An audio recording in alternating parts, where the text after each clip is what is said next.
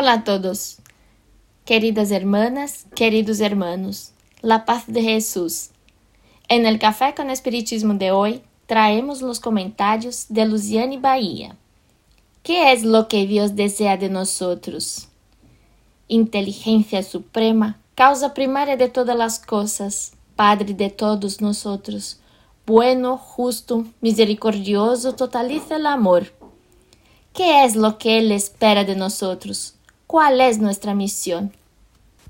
En el libro Padre Nuestro, de autoría del Espíritu Mei Mei, psicografía de Francisco Cândido Xavier, encontramos una historia llamada Algo Más.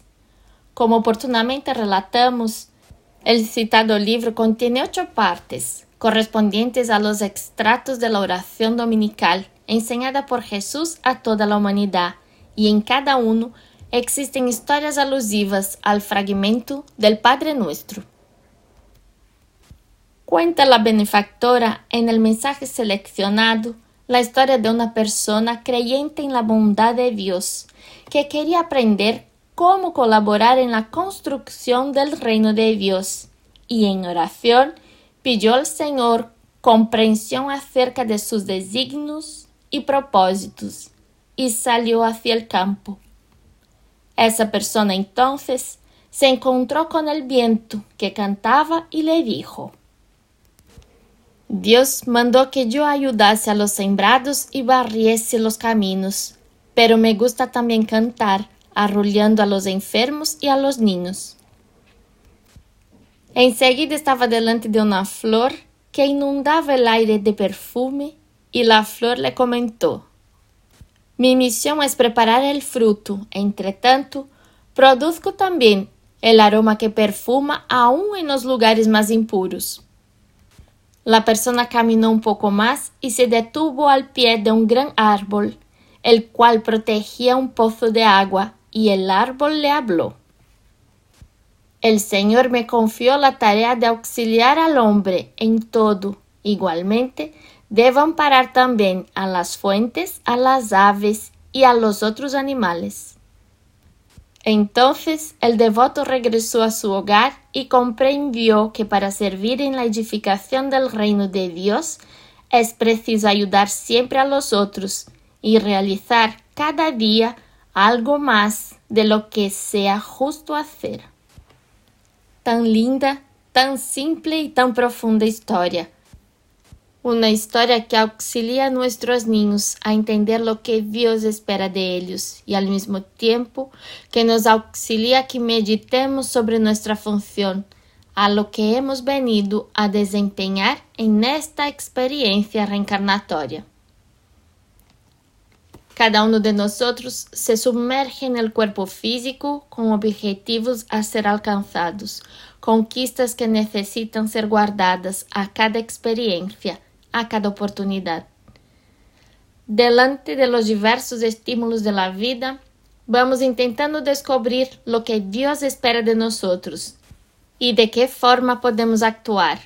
Es una tarea ardua, profunda, pues exige de nosotros una inmersión, el conocimiento de sí mismo, y esto nos conduce a dudas y por lo tanto a cuestionamientos que van a auxiliar-nos em todo este processo de autodescobrimento.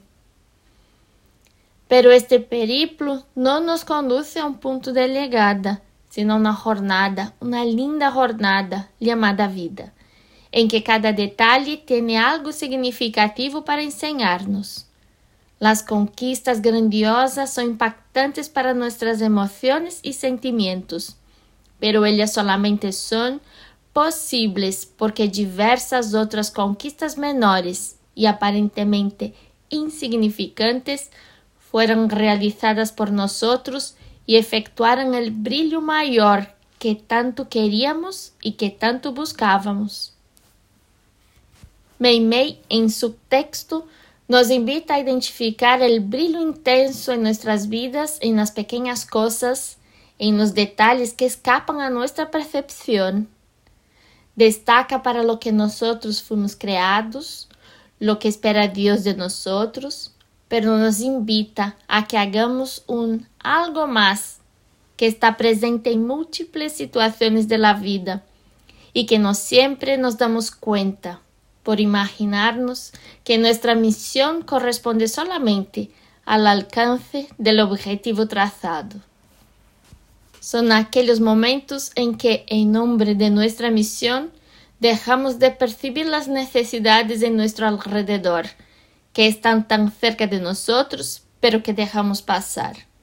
Detalles como sonreír a alguien, acompañar con la mirada a un niño que aparentemente se encuentra solo por la calle, escuchar una historia repetida que no logramos oír más, pero que sabemos ser tan importante para el que la narra. Son detalles que hacen tanto la diferencia.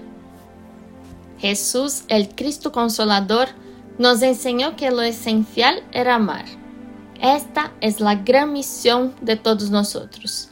Amar a Dios, al prójimo y a nosotros mismos. Dentro de esta propuesta, el Maestro nos pidió un algo más.